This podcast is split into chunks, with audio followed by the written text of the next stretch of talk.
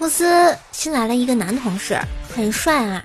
有一次偶然间，薯条发现他喊老板娘妈妈，于是薯条下定决心一定要追到他。心想，万一成功了，以后呢，薯条我就是老板娘也说不定了呢。三天之后，薯条就以骚扰老板娘女婿的名义被开除了。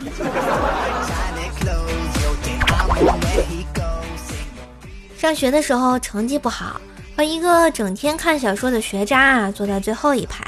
今天呢，他穿了个裙子，实在忍不住，我就把手放在他大腿上摸了摸，结果他淡定地问我：“读过《水浒传》第七章第六节吗？”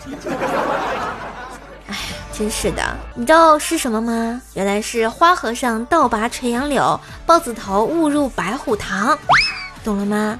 我发现啊，现在段子越来越难懂了。为了这个，我还看了一遍《水浒传》啊。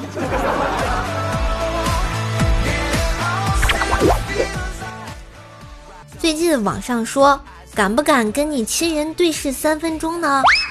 我心血来潮啊，晚上吃完饭也不走，就那么直勾勾的看着我媳妇儿，一句话也不说，她也不擦桌子了，往凳子上一坐，低着头说：“老老公，我错了。”我不该晚上趁你睡着把脚丫子塞在你嘴里。